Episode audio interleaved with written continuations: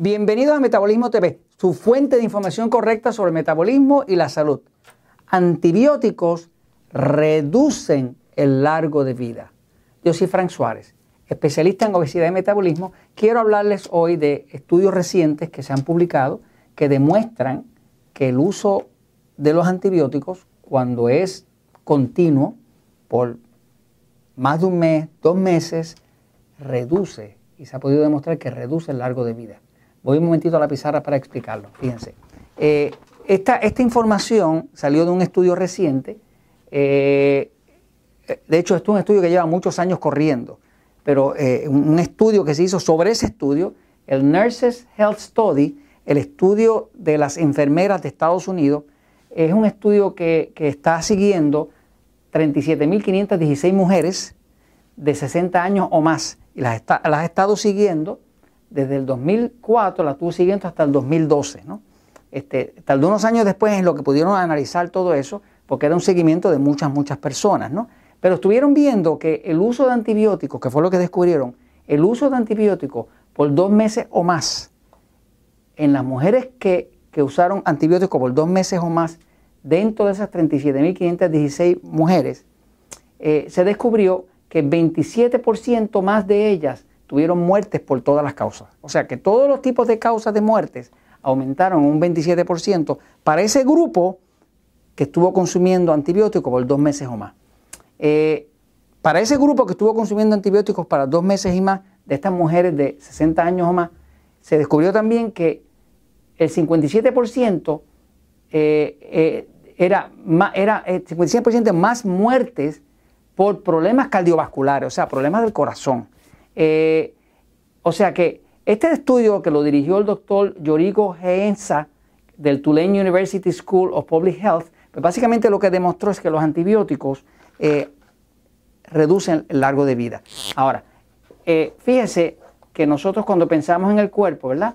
Pues pensamos que hay especialistas del intestino, especialistas del cerebro, especialistas del hígado, especialistas de los riñones, pero la realidad, señores, es que el cuerpo es uno solo como es uno solo, trabaja al unísono y de forma integral. Observe esto. Eh, aquí está el estómago, aquí empieza el intestino, y entonces empieza el intestino delgado, luego viene el intestino grueso, que es grueso y baja, ¿no? Ahora, todo eso, por ejemplo, el intestino está conectado por el sistema nervioso al cerebro. O sea, que el cerebro baja, eh, todos esos nervios bajan por lo que llama la médula espinal, llega hasta el intestino y va hasta el final del ano. O sea que todo eso está conectado. De hecho, se le llama al intestino el segundo cerebro. Cuando usted pone antibióticos, los antibióticos han sido una bendición en el sentido que los antibióticos vinieron a salvar a personas de enfermedades, de infecciones que antes la gente se moría de nada. Hace 70 años una persona se daba un pequeño tajo, ese tajo se infectaba, esa herida se infectaba, eh, las bacterias atacaban y la persona se moría, solamente por la infección. Después salieron los antibióticos y al estar disponibles los antibióticos, ahora se podía tratar las bacterias que causaban la infección y esas personas se salvaban. Así que los antibióticos vinieron a ser un beneficio, pero ¿qué pasa?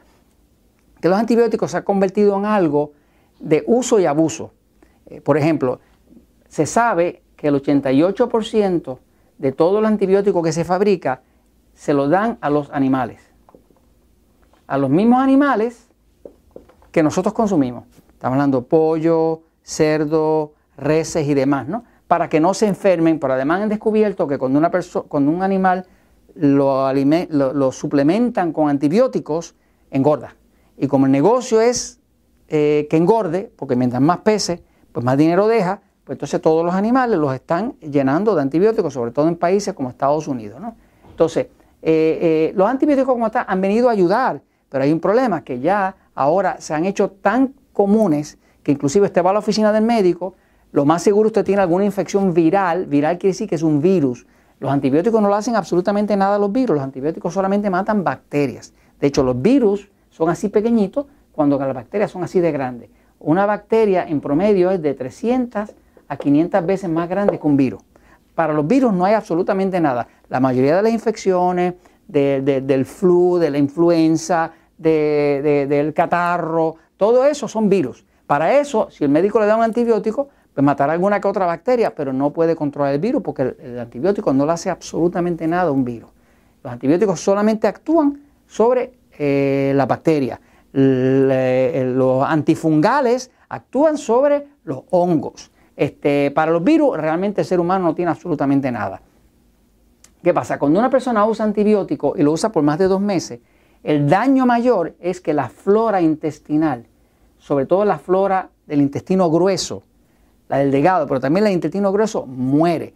Cuando la flora muere atacada por el antibiótico, porque el antibiótico se llaman antibióticos de espectro amplio. Espectro amplio quiere decir que atacan todas las bacterias, no solamente las malas, sino las buenas. Por lo tanto, el cuerpo se queda sin protección. Esa bacteria que vive en el intestino, se calcula que todos nosotros tenemos de 3 a 5 libras, que sería más o menos como un y cuarto kilogramo a 2 kilogramos de bacterias. Cada uno de nosotros anda cargando con esa cantidad de bacterias en su cuerpo, porque hay de hecho más bacteria intestinal en número que las células que tiene su cuerpo. O sea que la colonia de bacterias que vive dentro del cuerpo, que viven en simbiosis, simbiosis quiere decir que usted le da albergue a la bacteria y la bacteria le da a usted extracción de vitaminas, extracción de minerales, creación de hormonas, creación de, neurotransmisores como la serotonina, todo eso se hace en el intestino. Por eso cuando una persona usa antibióticos está matando la flora buena que tiene. Cuando mata la flora buena que tiene, se genera un problema. Voy un momentito a, mi computadora para enseñarles algo. Fíjense. Cuando una persona usa antibióticos, los antibióticos pues acaban con todas las bacterias. Desgraciadamente, esto que usted ve aquí es una imagen del intestino. El intestino delgado está aquí en el centro, ¿lo ve?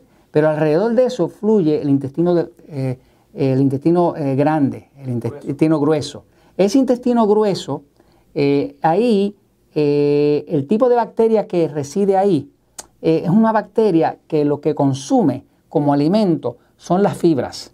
O sea, los carbohidratos, los almidones de los carbohidratos, vamos a decir, usted come arroz, usted come pan, la mayoría de eso se va a digerir en el intestino delgado y se convierte en glucosa para energía para, para el cuerpo, para las células, ¿no? Pero todo lo que sobre de esa digestión, que sea fibra, las bacterias que viven en el intestino delgado no lo pueden digerir porque no tienen enzimas digestivas que lo pueden digerir. Pero cuando esa, eso que sobró, que es la fibra, que no es digerible en el intestino delgado, cuando entra al intestino grueso, ahí sí se digiere. Porque las bacterias del intestino grueso son distintas a las del intestino delgado y ellas digieren la fibra.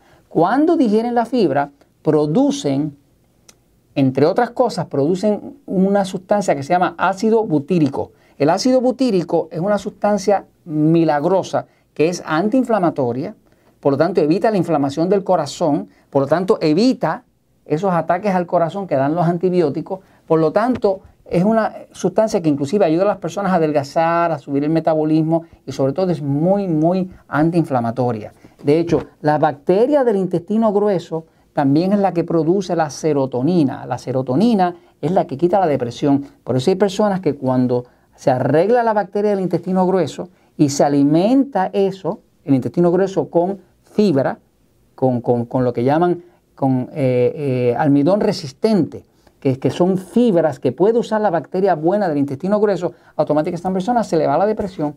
Las personas que tienen la enfermedad de Crohn, las personas que tienen eh, intestino irritable, cuando tratan eso, automáticamente se le parece. Por lo tanto, eso todo nos explica por qué el uso de antibióticos indiscriminado definitivamente reduce la vida. Y esto se los comento porque la verdad siempre triunfa.